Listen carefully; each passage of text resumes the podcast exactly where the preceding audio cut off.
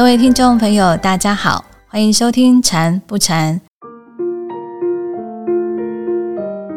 在上一集的节目中，我们谈到了为什么禅修打坐要盘腿。这一集我们要接着这个问题，更加深入的来探讨，要如何做好盘腿的姿势。现在就让我们欢迎演阳法师来到节目中。法师好，嗨，听众朋友们，大家好，我是演阳法师。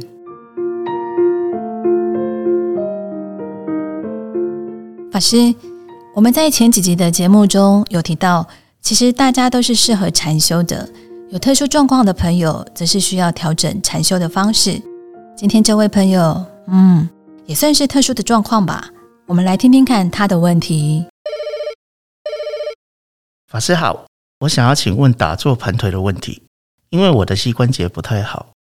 没有办法盘腿，但是我又想尝试一下去学打坐，听说打坐。在，禅修打坐要把腿盘起来。我想请教法师，如果腿不盘起来，是不是就不能打坐了呢？还是如果不盘腿也可以禅修，那还叫做打坐吗？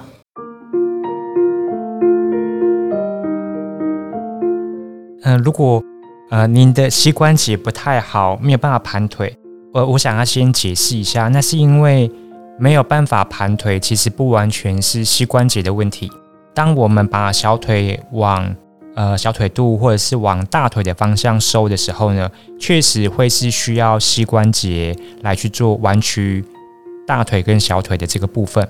但是更多的部分呢，其实是大腿根部跟骨盆腔接触的那个地方，就是我们的胯部其实是不够松的，就是因为它不够松，所以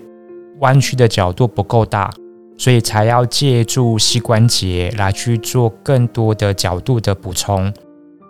所以如果说呃您的膝关节不太好，那也想打坐的话呢，其实另外一个方式是可以让我们的呃胯部去做一些呃松胯的动作。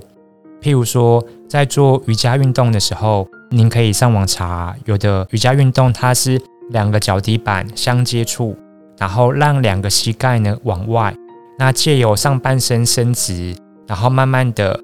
往下弯，呃，这个部分它可以让我们的胯部的呃肌肉跟筋比较容易松开。那当然除了这个姿势之外呢，还有更多的呃松胯跟松大腿内侧肌肉的呃瑜伽运动。如果说您的膝关节不好，会鼓励。呃，先去上网去找类似的这个动作。那在做的时候呢，就是把握几个原则。第一个是有紧的感觉就好，不要拉的时候就是有种求功心切，很想要赶快可以顺利的盘腿啊。如果说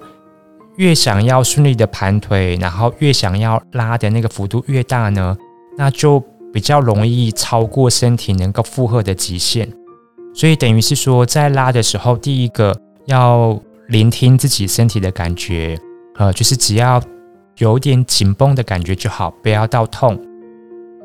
那另外一个是在做的时候呢，要聆听身体现在给你的讯息，并不是说我每天做的那个幅度都可以一样大。我可能今天身体比较舒畅，可能身体的状况比较好，它可以跨的幅度就会比较大。那有可能是我隔天睡起来，因为我前一天很累，所以我身体其实它不太能够做一些伸展的运动，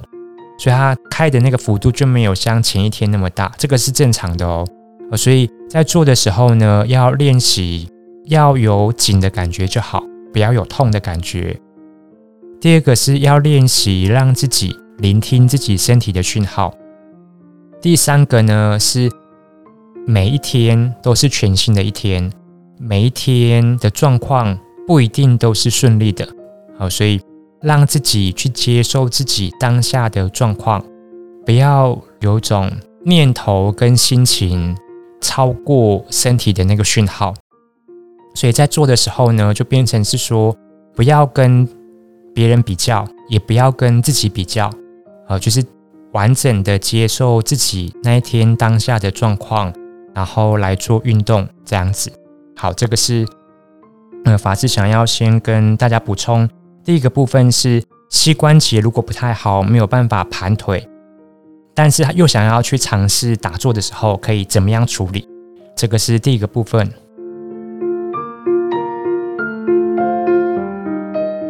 那第二个部分是，呃，如果腿盘不起来，是不是就不能打坐？其实，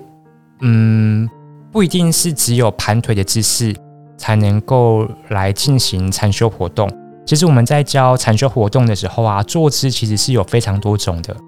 除了我们常常听到的单盘、双盘之外呢，其实还有散盘。散盘就不一定要把小腿。拉到小腿肚，或者是拉到大腿上面去。其实只要你做蒲团做好之后，双脚往内收一点点，一前一后也可以，或者是双脚的脚踝呃相交叠也可以。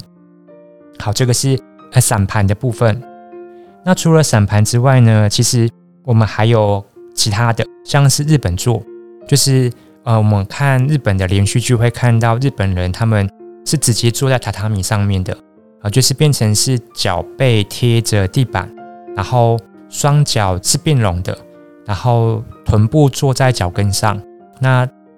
左脚的大拇指压着右脚的大拇指啊，这个就是日本坐啊，所以其实也可以尝试日本坐。那另外一种呢是叫做骑鹤坐，就是说我两个腿与肩同宽，然后一样是跪坐的方式。只不过我是坐在蒲团上，那蒲团是放在哪里呢？蒲团就是放在两腿的中间，哈，等于是说你是跪坐的，但是你跪坐的两腿呢，它是开开的，就是它差不多中间有留一个缝，那那个缝呢，就是让您塞蒲团的，呃，所以你就是很顺着，就是类似跪坐，但是你是坐在蒲团上面，这个叫做起鹤坐，就好像是呃你骑在一个鹤上面的一个意思这样子。那另外是在南传国家，他们的坐姿叫做天神坐，又叫做缅甸坐，就是说两脚都是一样的意思。我先举左脚，左脚是向内收，有点像是盘腿的那个状态，但是他没有把腿盘起来，他就只是把呃小腿呢脚跟尽量靠近蒲团，那右脚往后，等于是说右脚的脚跟向后尽量碰触到臀部这样子。呃，就是左右脚都一样，所以如果说你是右脚的话，就是右脚的脚跟尽量向内收，送收到呃臀部下方，然后尽量靠近蒲团。那左脚呢，就是向后，就是尽量向后碰到自己的屁股，这样子，这个就是缅甸坐。那另外一种呢，就是如果说你有禅凳，就是小的、很小、很矮的，专门打坐用的矮椅子也可以。那个也可以拿来做坐姿的辅助，它就有点像是起鹤坐，只是它是坐在椅子上面啊，所以并不是说一定只有单盘或散盘才能够来做禅修的活动，因为这个坐姿它是帮助我们可以让自己有一个安定稳定的姿势来去做方法的练习。那如果说，真的没有办法坐在蒲团上的话呢，那还有另外一种，另外一种呢叫做正襟危坐。正襟危坐的意思就是说，我们直接坐在平常习惯的椅子上面，然后我我的双脚呢两个间距差不多是一个拳头，那我的小腿跟大腿它的角度是九十度，那大腿跟上半身也是九十度，所以。上半身也是跟打坐的姿势是一样的，就是一样头顶天收下巴，然后头顶跟臀部是保持一个直线，就等于是说我的呃后脑勺，然后背部、臀部是呈现一个直线的那个状态。那如果真的不行，坐在蒲团上呢，也可以参考这个姿势，就是我们说正襟危坐，只要让自己有一个。稳定的坐姿，其实并不是只限于单盘或者是双盘。法师前面举的这些姿势，基本上都可以作为不同坐姿的参考的选择。那是不是没有盘腿就不能够叫做打坐？嗯，这是一个蛮 蛮好的问题，因为在唐朝那个时代啊，就是我们禅宗的第六代祖师叫做慧能大师，他有留下来一个经典叫做《六祖坛经》，那里面呢有一部分是他接触到佛法，然后修行的过程。那在他修行的过程里面呢，我们会发现他还没有出家之前，他是一个樵夫，就是他是砍柴卖柴的樵夫。他进入寺院之后呢，他就到厨房里面去做苦工，就是去舂米，就是把收割的米呢，那个稻穗把它外壳把它碾碎。等到他得法开悟之后呢，他也没有打坐，他也是直接就到猎人的那个商队里面去做一个看网的人。整个传记里面，我们其实看不到他有。实际打坐的经验跟例子，所以在禅宗里面呢，我们就有一个呃话叫做“修行不在腿”。这个意思是说，整个修行的过程并不是只有靠这个姿势来完成，重点是我们要用我们的行动来实践。那实践什么呢？实践是让我们的心能够变得比较明朗，变得比较稳定，变得比较有智慧，就等于是说。让自己可以少烦少恼，然后也让对方跟您亲近的人也少烦少恼。呃，所以呃，并不是说呃修行或者是打坐一定是仅限于那个坐姿。当然，有一个稳定的坐姿，它会帮助我们修行得到更深的体验、更深的进展。但是，并不是只有这个姿势而已。呃，所以。如果说您真的呃因为身体的因缘没有办法盘腿的话呢，那法师会建议有两个方式是可以在日常生活中用的。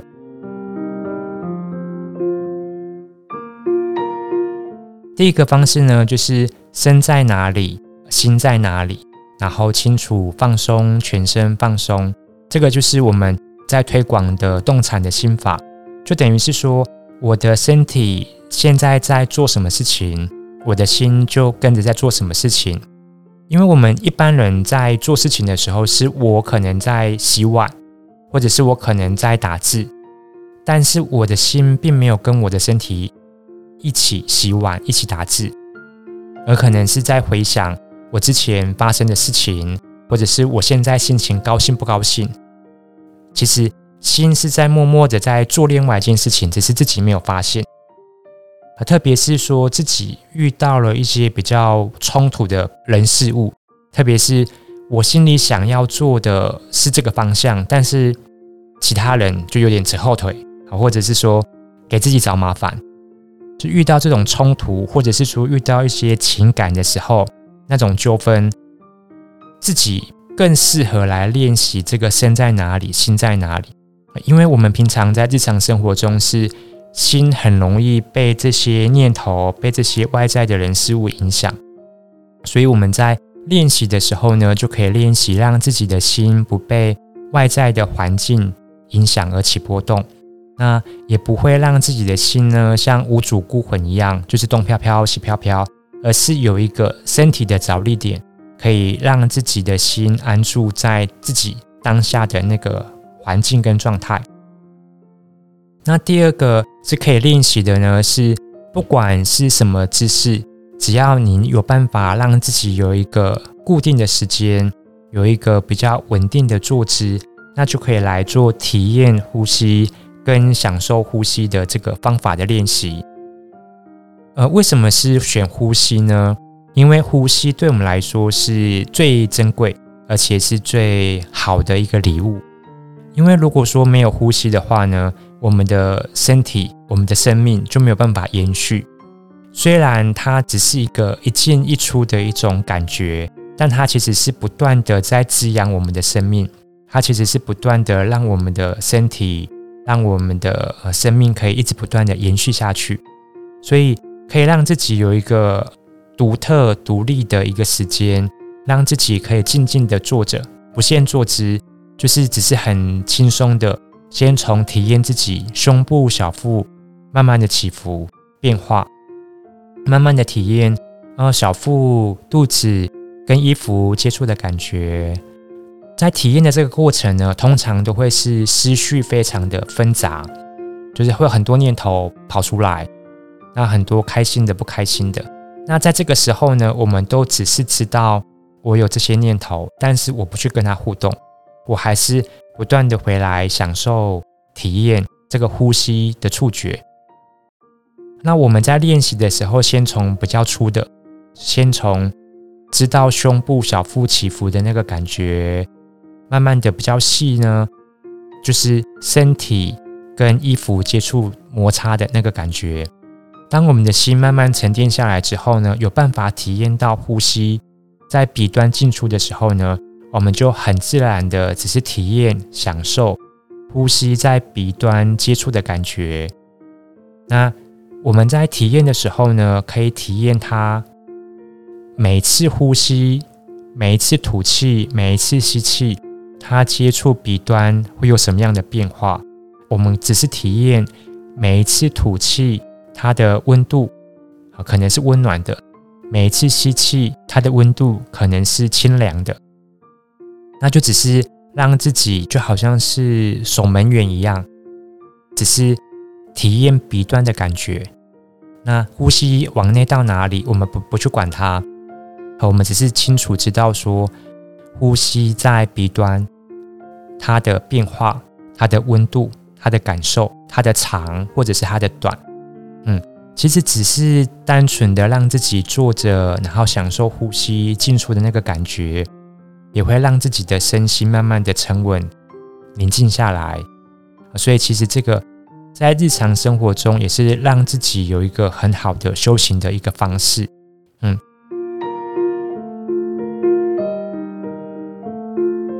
所以，如果说真的因为腿的关系没有办法盘腿的话呢，可以考量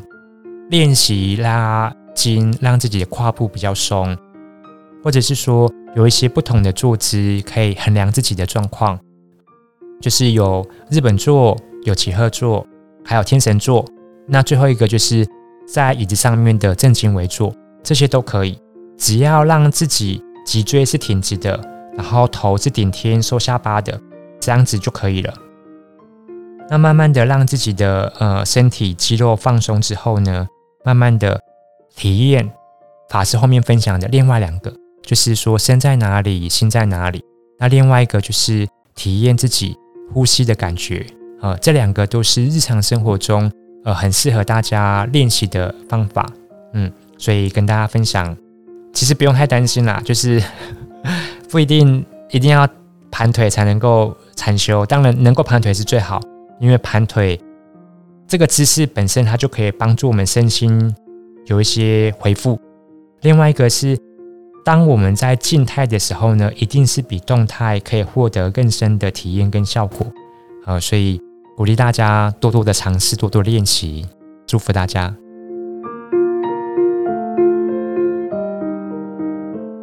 感恩法师。今天真是获益良多啊！法师不但教我们松胯的方法，而且还告诉我们正确的禅修观念。再次感谢法师。